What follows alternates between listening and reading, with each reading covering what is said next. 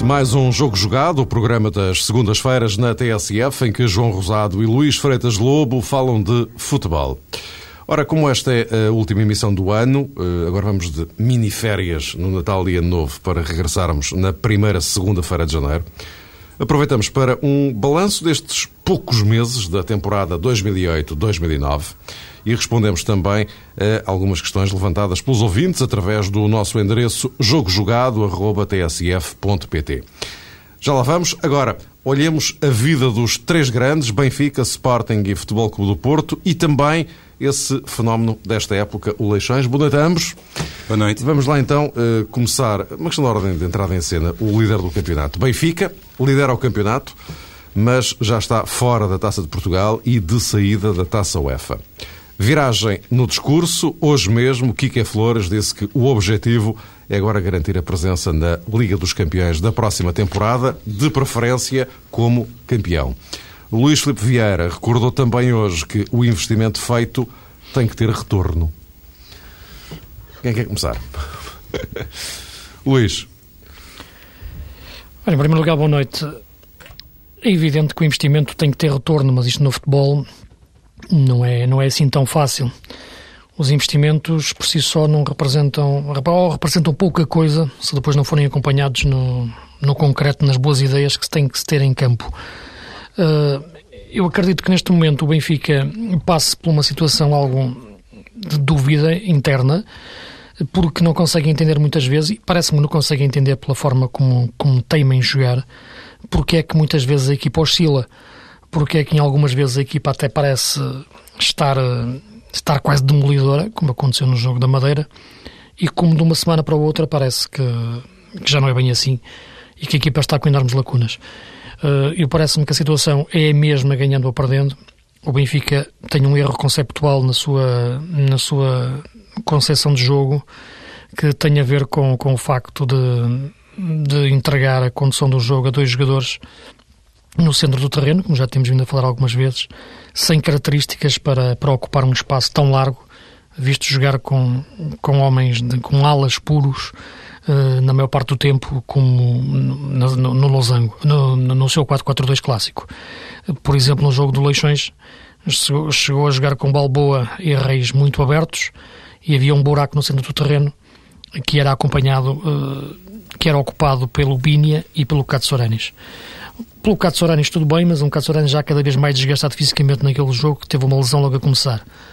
Pelo Bínia é algo de incompreensível. E mesmo quando no jogo alguém me perguntava se o Bruno China podia jogar no Benfica, bastava olhar para quem estava a jogar no, no seu lugar no Benfica, o Bínia, para entender-se que qualquer outro jogador no campeonato português poderia jogar no Benfica. E este problema, de fundo, é que faz com que o Benfica muitas vezes pareça uma equipa forte, noutras vezes pareça uma equipa banal. É uma equipa que parte muitas vezes o jogo e quando o jogo está partido no lado ofensivo e quando aparece o Reis, quando aparece o Suazo, eh, quando, quando aparece o Nuno Gomes, o melhor Nuno Gomes, quando o Catsaranes sobe, a equipa parece de facto uh, com potencial. Só que há o lado estratégico dos jogos que eu muitas vezes me parece ser fundamental. O Kike ainda não ter entendido e é que o Leixões não joga da mesma forma que joga o Marítimo e, ou o Vitória de Guimarães. Portanto, era necessário outra, outra estratégia.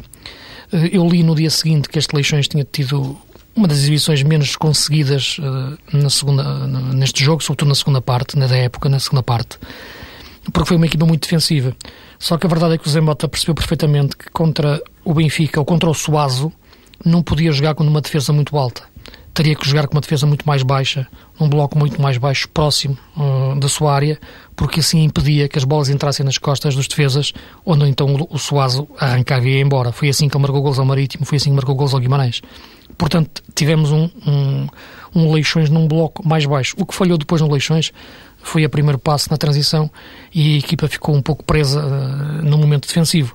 De outra forma, a equipa até poderia estar melhor no jogo. Este lado estratégico aliado ao, ao, erro conceptual dos dois médios centros que o Benfica tem nesta altura, que agrava-se quando joga Ebedá, é que impedem que o Benfica seja uma equipa forte e impedem que a questão do investimento depois não se traduza em bom futebol.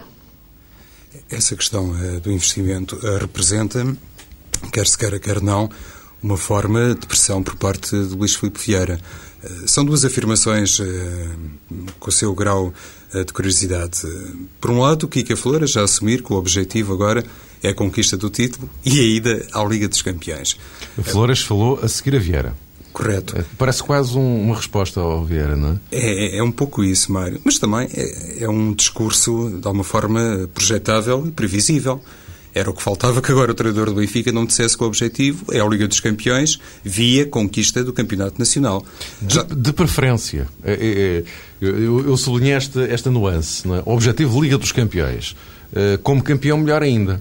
Sim, mas eh, quando Luís Filipe Vieira diz que este investimento tem que ter um retorno, obviamente na perspectiva do Presidente, esse retorno só é viável se o Benfica for campeão nacional.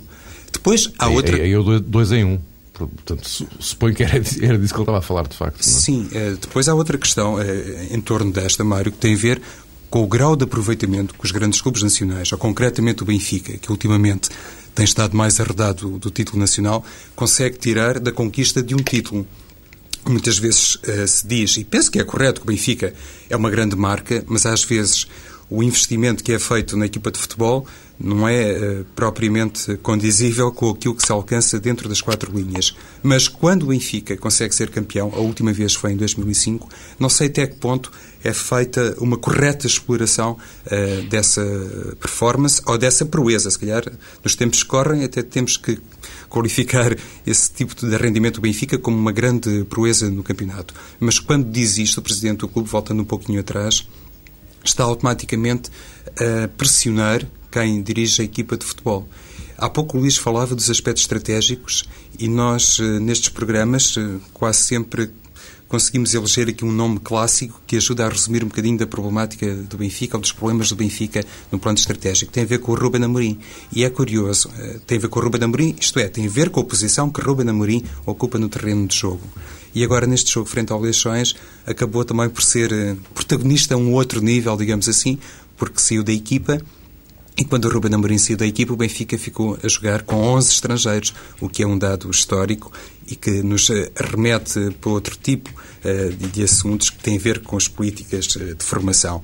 Se calhar muitos benfiquistas, sobretudo aqueles adeptos da denominada velha guarda, ficaram muito chocados quando perceberam que o Benfica tinha em campo 11 estrangeiros. Mas é de facto uma eh, enfim, a realidade dos tempos que correm, mas o mais preocupante não é tanto, na minha perspectiva, o Benfica ter 11 estrangeiros em 11, mas eh, sim uh, o facto de não conseguir aproveitar a formação que tem, as escolas que tem. E se olharmos um pouco para a realidade de Sporting e de Futebol do Porto, esta questão não é nova, muitas vezes tem sido aflorada, mas tanto o Benfica como o Porto como o Sporting têm nos Júniors muitos jogadores estrangeiros também. E isso depois implica uh, situações como aquela que aconteceu no Estádio do Mar, quando o Benfica ficou efetivamente a jogar sem um único português. Creio que isso aconteceu durante cinco minutos.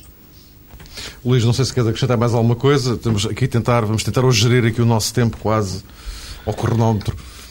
Não, no fundo, o que o João disse, eu vou, vou de encontro, não é, não, não é pressuposto estarmos de acordo, mas, mas é a situação do Rubén Amorim. É a leitura que eu tenho, é um jogador que eu penso que neste Benfica seria mais útil em termos de corredor central, mas o Kika quer outra coisa dele. Quer que ele sirva de equilíbrios, eh, de equilíbrio defensivo numa faixa para permitir que no outro lado tenha um, um homem mais ofensivo como o Reis. A pressão é uma coisa que, é uma palavra que eu penso que não faz sentido no, nos grandes clubes porque é um, um, modo de vida natural ter que ganhar todos os dias.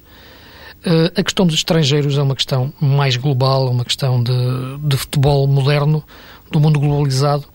O Arsenal joga só com estrangeiros há muito tempo, não é parte das vezes. O problema do Benfica é evidente que vem com uma coisa de cultura, mas neste momento é, penso que já é uma questão secundária, infelizmente, para mim que nem sequer entendo os, os naturalizados nas seleções, mas o problema do Benfica é que a maior parte destes estrangeiros, alguns deles, eh, não têm sequer qualidade para jogar no Benfica. Esse é que é o grande problema. Vamos em frente. Sporting, ótima carreira na Champions, mas uma época marcada por casos laterais. Vukcevic e Stojkovic são os exemplos mais evidentes. Mas eh, ainda ontem, depois de um triunfo na Taça da Liga, Paulo Bento avisou alguns jogadores que, se querem jogar no Sporting, têm que fazer mais. Yannick Jaló deixou de festejar os golos que ele próprio marca, lá saber-se porquê. E Filipe Soares Franco já ditou a sentença. Em janeiro não há compras. João, queres começar tu agora?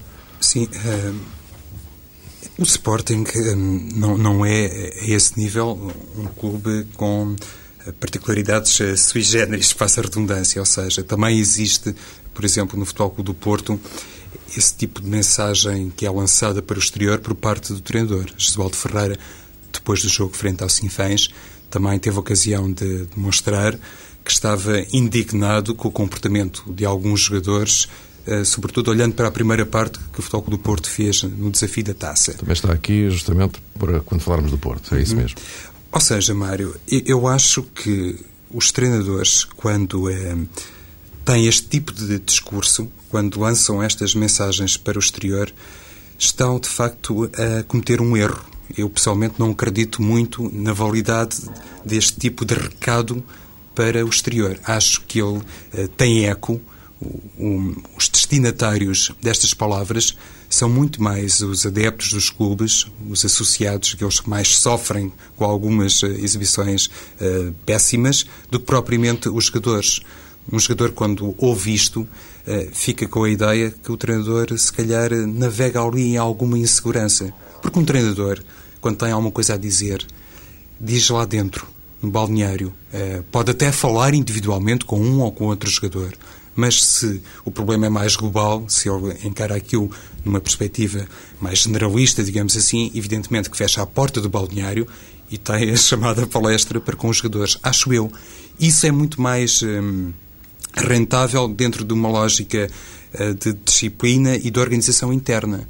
Senão, não iria servir eh, para nada a chamada blindagem do balneário. Os clubes, nomeadamente os clubes grandes, preocupam-se muito com isso em passar eh, a informação que pretendem, eh, preocupam-se que determinadas notícias não sejam expostas, nem sequer cheguem a ser notícia, e depois, quando acontece uma exibição como aquela que o Sporting fez frente ao Marítimo, ou como aconteceu com o Futebol do Porto durante a primeira parte frente ao Sinfãs, passados dois ou três minutos do final do jogo, na flash interview, aparece o treinador a dizer há aqui determinados jogadores que não podem jogar assim porque há uma camisola a respeitar e não conseguem perceber que a filosofia do clube é sempre a mesma existe sempre um rendimento uh, alto, independentemente do contexto do jogo. Ora bem, parece-me que isto aqui acaba por ser um bocadinho paradoxal e não tem grande efeito. Não é assim que o treinador consegue agarrar os jogadores ou consegue recuperar determinado tipo de jogadores. Eu tenho um princípio na vida e que acho que pode ser aplicado tanto a uma equipa de futebol como numa empresa que eu acho que um líder deve seguir eh, e que é uma coisa muito simples. Eu acho que os incentivos devem ser dados em voz alta, eu acho que as reprimendas devem ser dadas em privado. Eh, aqui foi exatamente o, o, inverso do ponto de vista de, do, do, tom que foi dado à forma como, como o Oswaldo Ferreira se referiu à equipa e a alguns jogadores, sem dizer nomes, como é evidente, mas entendeu-se uh, alguns destinatários pela forma como elogiou o Guarini e não, e não elogiou outros, que jogaram próximos dele. O caso do Paulo Bento, uh, reprovando um pouco a atitude da equipa, sobretudo na segunda parte. Parece-me, portanto, que a conduta por si própria, a atitude por si própria não parece, não parece a melhor, como já referi. Penso que estes, estes assuntos são para ser tratados em privado, porque a não serem, apenas valem para uma coisa, valem para proteger o treinador. Para o treinador realmente dizer que as coisas correram mal, mas que a culpa foi dos jogadores. E isso não lhes fica bem. Quer a Jesualdo, quer a Paulo Bento. É a minha leitura sempre neste tipo de situações, ultrapassando, claro, alguns casos de, de limite de indisciplina mais visível uh, o Porto e o Sporting têm problemas diferentes, os treinadores falaram por razões diferentes, mas o efeito é exatamente o mesmo e, e penso que também não é assim eh, que, que, a equipa vai melhorar, que os jogadores se, se vão motivar, antes pelo contrário. Isto até no plano das relações humanas sabe-se perfeitamente quando alguém é, é, criticado ou censurado publicamente que, que a sua reação não, não é a melhor na maior parte das vezes. E depois, Luís, acontece outra coisa é, que tem a ver com o seguinte: os treinadores, conforme disseste, não podem, também na minha perspectiva, nunca uh, vestir a pele de, de adepto ou de associado, não é? Pelo menos naqueles momentos de maior melindre.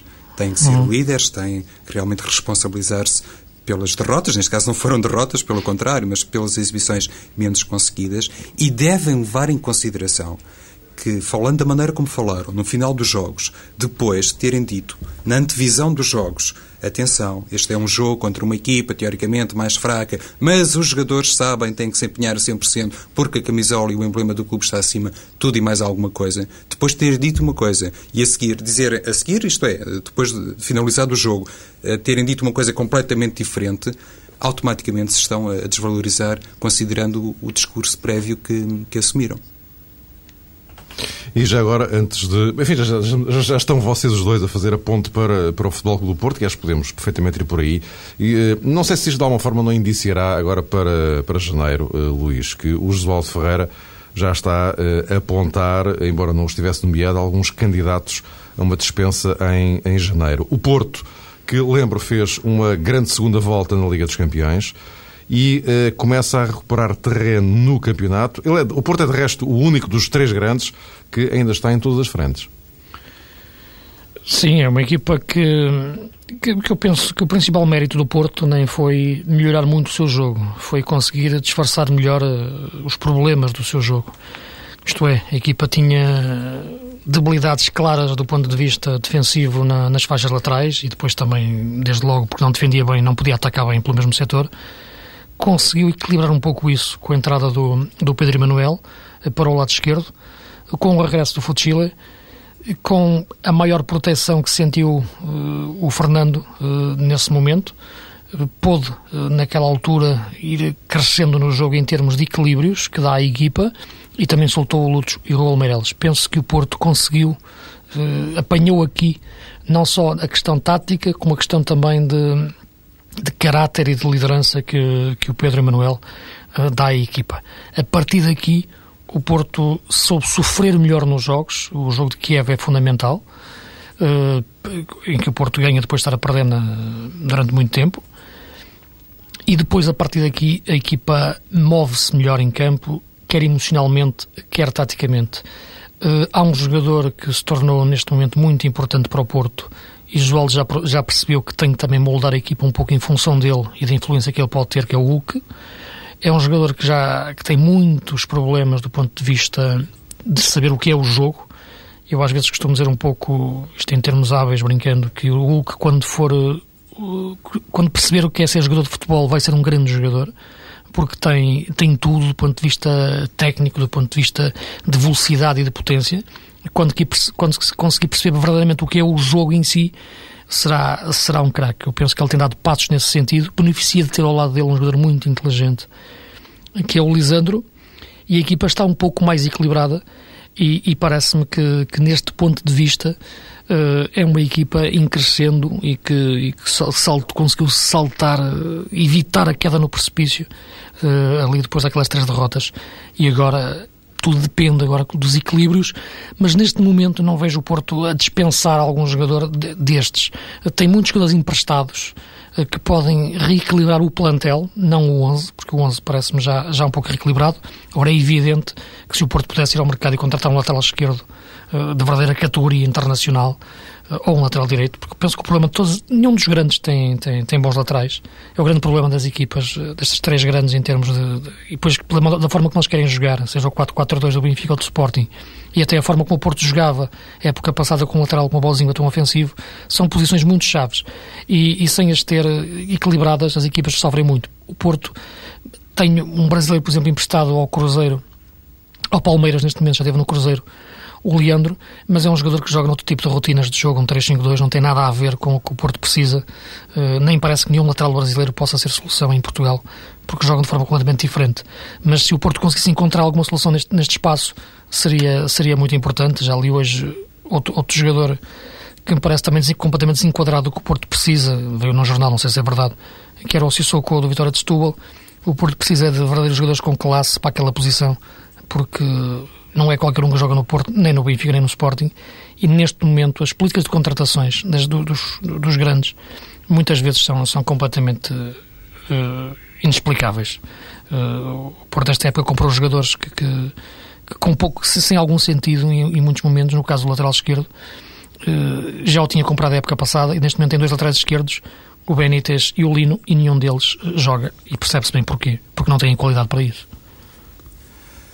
Eu creio também que o Futebol do Porto não, não, vai mexer muito no plantel, agora na reabertura do mercado. Tenho essa análise também para os outros dois grandes, o Sporting e o Benfica.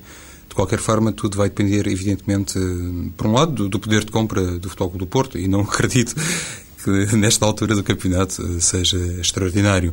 E depois eh, Jesualdo Ferreira terá igualmente uma palavra a dizer. Se, na perspectiva do treinador do Futebol do Porto, a concorrência que existe eh, proporciona momentos eh, de subida de produção. O Futebol do Porto conquistou, de facto, agora alguma estabilidade ao nível das opções eh, do seu treinador. Penso que isso também decorre de alguma concorrência que existe nos treinos e da chamada pressão que é feita pelos jogadores de uma linha secundária, mas que no início da época até eram considerados alguns, pelo menos, primeiras opções, naturalmente, para o 11 inicial. Mas não penso que existam grandes mexidas, eh, que eh, a principal preocupação do Futebol do Porto seja comprar, ou, ou seja, vender eh, jogadores. Como é óbvio, não, não estará na disposição de prescindir uh, das suas melhores unidades e, como é evidente também, os grandes clubes portugueses uh, já perceberam exatamente aquilo que o Luís há pouco disse, que algumas aquisições completamente falhadas têm a ver muito com critérios uh, duvidosos de aquisição e com alguma precipitação no mercado. Esta, esta recuperação que o Futebol do Porto fez um bocadinho é exemplo do Sporting, atenção. E também o tal crescimento que de vez em quando é sempre mencionado e acentuado por Kika Flores, penso que traz uh, à consciência, digamos assim, que aquilo que existe, que a matéria-prima que iniciou a temporada também pode um, permitir uma subida de produção, ou pode continuar a permitir essa subida de produção não é necessário agora, digamos que, recriar uma nova pré-temporada e encaixar determinados eh, jogadores para algumas posições que estão carenciadas. Penso que quase toda a gente percebe isso, tanto no Futebol do Porto, como no Benfica, como no Sporting, mas um jogador que entre, eh, digamos que de forma incontestável no 11 inicial de qualquer uma destas equipas, será necessariamente um jogador caro, convenhamos. E o mercado português não está, eh, enfim, com calibre suficiente para permitir isso, mesmo considerando que Futebol do Porto e Sporting eh, estão na Liga dos Campeões. E apelava agora à vossa capacidade de síntese, o que se chama tiros certeiros, para depois passarmos aqui a responder a algumas questões que preocupam uh, ouvintes do jogo jogado. A, a, capacidade de síntese é para falarmos do Leixões, o tal que já é apontado como o Wolfenheim de Matosinhos. Uh, à semelhança da equipa alemã, está numa classificação que era impensável no início da época. Isto numa altura em que já entramos no segundo terço do campeonato. De caminho, elimina o Benfica da Taça de Portugal. Isto é quase um case study, não? Leixões. É um case study, mas que nada no futebol acontece por acaso, nem na vida, na, na, na minha opinião, ou raramente, pelo menos. O Leixões é uma boa equipa porque foi feito por pessoas com boas ideias. Eu penso que, o, que é um bom exemplo do que é um diretor desportivo hoje no Leixões é perceber o trabalho do, do Vitor Oliveira. Um bom exemplo do que é uma, uma, uma coordenação depois com o treinador é ver a relação que mantém com o Zé Mota. A partir daí a prospeção foi feita em conjunto, as contratações foram feitas tendo em, ideia, tendo, tendo em mente uma determinada forma de jogar. A equipa soube perceber onde estavam os seus defeitos, soube, soube perceber onde estavam os seus pontos fortes e joga bem. Uh, agora vai ter que resistir ao mercado de, de janeiro. E digo resistir, uh, tem a ver com, com, isto é, vender bem sem perder os seus melhores jogadores. Uh, isto é, e pode acontecer, porque muitas vezes as pessoas e os outros clubes atraem-se mais pelos jogadores que aparecem nos resumos e fazem golos. E por isso atraem-se mais pelo Wesley ou pelo Braga. E se forem por aí, não vou mexer naquilo que é a força de Leixões, que são os seus dois médios centros, o China e o Roberto Sousa. É evidente que o Wesley e o Braga são jogadores importantes, mas o coração da equipa, que bate durante os 90 minutos e a faz estar presa à relva e jogar bem e nunca se equilibrar e ter força mental e tática, é o Bruno China, que eu acho que pode jogar num grande tranquilamente, e, e o Roberto Souza. Se mantiver esses dois jogadores, eu acho que temos eleições até ao final do campeonato e, e, penso que com todo o mérito é uma equipa que não treme e que, e que dá gosto de ver jogar. Eu continuo a acrescentar o guarda-redes Beto a essa lista. Sem dúvida, perdão. É, é verdade, é verdade, é verdade. Eu muitas vezes, é uma crítica que me podem fazer e fazem, pá, eu muitas vezes nas análises táticas esqueço-me o guarda-redes e tens toda a razão, João, fizeste bem lembrar, porque o Beto, sem o Beto, pelas eleições tivesse menos 3 ou 4 pontos, pelo menos. Sim, ele agora está a atravessar um, um grande momento. E, e, depois existe isso também por parte do Leixões, que foi conquistado, atenção, mas a equipa joga de uma maneira muito tranquila, sem pressão, porque os seus dirigentes, leia-se Vitor Oliveira, e o seu treinador, que estão uh, sempre em sintonia. Ainda hoje ouvi declarações de Vitor Oliveira nesse sentido, uh, dizendo que era preciso ter alguma calma, que a questão em torno da renovação de José Mota poderia esperar um pouco, porque no futebol uh, também é, há ciclos, não é? Foi, foi e, e Falámos sempre, hoje com ele justamente aqui. Precisamente, na TSF. E nem sempre as equipas ganham e conseguem preservar os seus momentos fabulosos, como é agora o caso da equipa do Leixões. E é este tipo de tranquilidade, este tipo de experiência que é aplicada uh, dia a dia. Presumo que no balneário do Leixões, no trabalho cotidiano, os jogadores percebem claramente que esta filosofia existe e é para ser respeitada. Não é por eh, um qualquer deslize no próximo fim de semana que a casa vem abaixo porque a realidade eh, do futebol português muitas vezes nos remete sempre para a mesma conclusão, que no final dos campeonatos os três maiores clubes nacionais estarão nas três primeiras posições. E o Leixões entende isso, interioriza isso e, por outro lado, também tem os seus responsáveis a convicção que não vale a pena atrapalhar eh, sonhos eh, dos seus jogadores. Por isso, há algum tempo, agora é evidente que com a proximidade de janeiro será mais insistentemente falado desta questão, mas há algum tempo que Vítor Oliveira disse que o clube estava na disposição de vender vender eh, jogadores porque tem plena consciência que, por um lado, que isso pode trazer o chamado retorno financeiro e, por outro lado, também o Leixões, em devido tempo, já calculou a saída de um ou outro jogador. Por isso, eh, determinados eh, futebolistas estão agora a ser gradualmente lançados por José Mota, se calhar eh, equacionando já a saída de um ou outro elemento de maior destaque até agora. Ora bem, vamos aproveitar os, deixa-me cá ver, nove minutos que nos restam para a emissão de hoje para pegarmos aqui eh, em algumas dúvidas eh, que têm a ver com questões estruturais do futebol português e que são levantadas por Jorge Santos de Lisboa, Paulo Cravo de Setúbal e António Miguel do Porto. Eu peço desculpa por ter, digamos que, fundido um pouco as, uh, os mails que eles, que eles enviaram, mas uh, são questões que acabam por se cruzar. E então vamos lá tentar sintetizar isto. Muitas interrupções no campeonato em apenas três meses. Pergunta-se: alguém ganha com isto? Uh, vale a pena 16 clubes num campeonato com estes moldes? Uh, taça da Liga para mais receitas, era esse o objetivo. Mas, uh, pergunta um deles, creio que o António Miguel, não tomei aqui nota, lamento, mas pergunta um deles, sem espectadores, como em Alvalade ontem? depois, a isto, eu juntaria uma entrevista que foi eh, concedida esta semana por um consultor da Deloitte, Ricardo Gonçalves, à agência Lusa. Dizia ele que eh, no curto e médio prazo haverá clubes e sociedades desportivas que vão cessar a atividade profissional de futebol na Europa como em Portugal. E ele apontava isto derivando do facto de estarmos, nesta altura, com os primeiros reflexos sérios da crise financeira, que tem, obviamente, ou teve já consequências, eh, provocando uma crise económica. E, portanto, o futebol, diz ele, não vai. A indústria do futebol é uma atividade económica como as outras e não está imune à crise.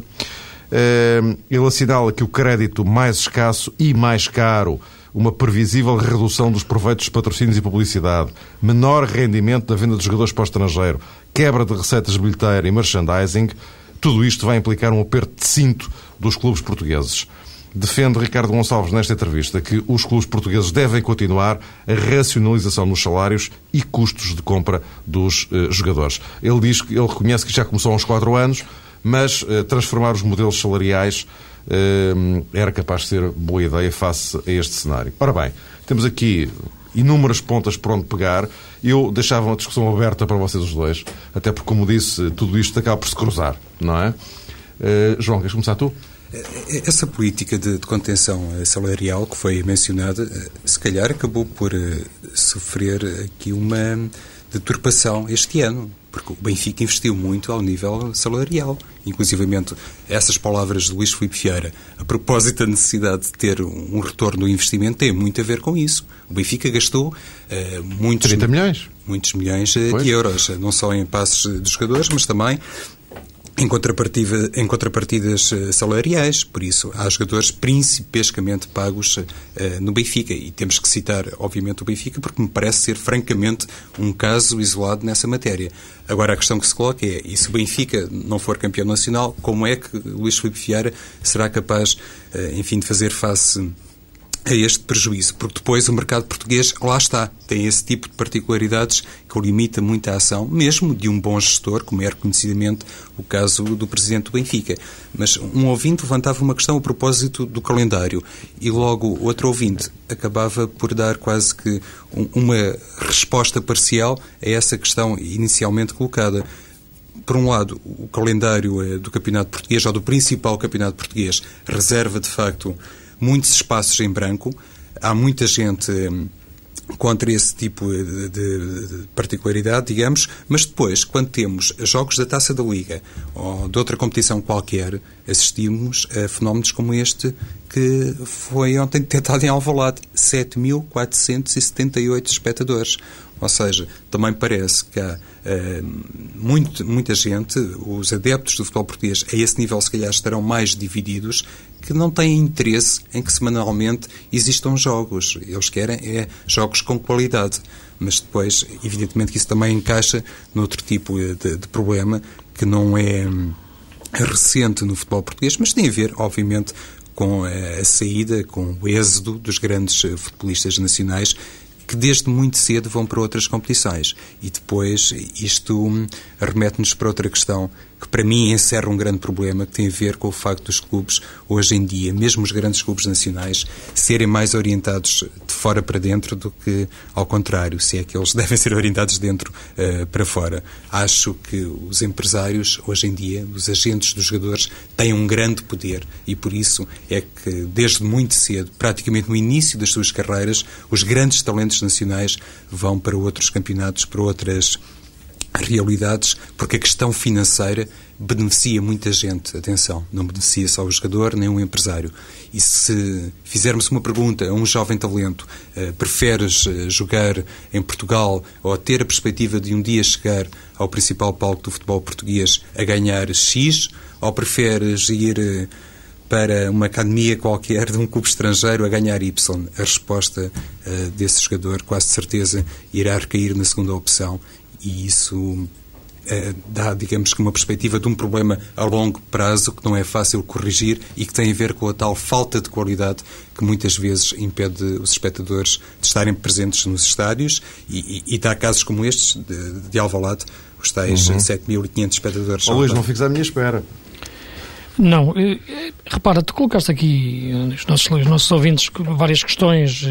Eu sei que são, fazem todas elas parte de um grande problema mas todas elas têm contornos Isso é uma proposta diferentes, mas... que eu faço já completamente indecente, que era reservarmos um dia um programa só para debatermos questões estruturais do futebol português. Mas isso, agora vamos ao que interessa. Sim, porque, e aliás, são questões estruturais do futebol português que também têm consequências que vêm de fora. Eu penso é. que não me parece que, que, o momento atual do futebol português e da crise económica tenha a ver com, com a crise, com a recessão eh, atual do, do mundo. O problema dos clubes portugueses. Mas olha é... que a ideia do Ricardo Gonçalves eh, é isto. que não é que, não, é que era, não é que era por causa disto, mas que isto acelerava um processo. Acho que a ideia, pelo menos por aquilo que eu entendi.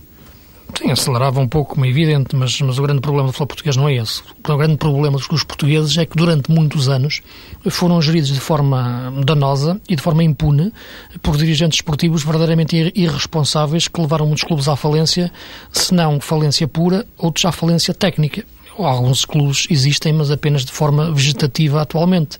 Temos alguns esqueletos ainda a competirem na primeira divisão, outros na segunda, mas são clubes que por simplesmente já não existem. Como, como, como, como... Estrela não sabe o que é que isto vai dar, não é? Se lá se há jogo na quarta-feira, se não há, mas também se não houver, um bocado. Não é? Repara, exato, é, é um exemplo. O destino, digamos que o destino está traçado, não é? o grande problema eh, não é o gerir o clube hoje. Quem entrar hoje para um clube e começar a geri-lo, se geri-lo de forma inteligente, se comprar bem e vender bem, tiver 10 para gastar e, gastar, e, e, e gastar apenas 8, tudo bem. O grande problema é que os clubes portugueses durante muito tempo compraram mal e venderam mal, tinham 10 para gastar e, gastavam 15. Portanto, e, e levaram, e neste momento, quem entra num clube, o grande problema é lidar com os passivos gigantescos que se focam com os esqueletos que ficaram, que ficaram para trás. Essa é que é a grande questão e é a grande agilidade que, que, que, e o que tem que se fazer no futebol português, a tal revolução a nível de dirigismo uh, desportivo. As outras questões todas que foram colocadas são, são, são interessantes e são, e são e são também estruturais. A questão da taça da Liga é verdade, sobretudo pelo facto de ser uma prova que necessita de marketing, necessita de ter uma campanha que, que lhe dê um, ar bonito, engraçado, e a altura do Natal era interessante para isso. Não é enfiar um jogo no meio de uma taça de Portugal, de uma eliminatória de taça de Portugal, sem ninguém perceber o que é que está a jogar o Sporting Marítimo. Portanto, é, é exatamente a antítese do que deviam ter feito. E, e, isso é que me custa entender como é que permitem uma coisa destas. Jogou-se também um olhanense bolonense esta semana. Portanto, a taça da Liga assim dilui-se e está condenado ao fracasso. E eu não percebo como é que o, como, o Presidente da Liga, que estava sensível para isto, permite que isto, que isto aconteça. Porque assim vai condenar uma prova que eu acho muito interessante uh, ao fracasso logo à nascença. E pronto, meus amigos, uh, vamos fechar. Estamos em cima da hora. Uh, Luís Feitas Lobo, João Rosado, bom Natal para vocês. Um bom ano. Boas Igualmente, para Volta, todos. Voltamos a encontrar-nos aqui no, na primeira segunda-feira de janeiro. Então, boas festas para todos. Para o ano, voltamos com mais Jogo Jogado. Continuam a escrever para jogojogado.tsf.pt para continuarmos também a poder responder às vossas inquietações. Boas festas.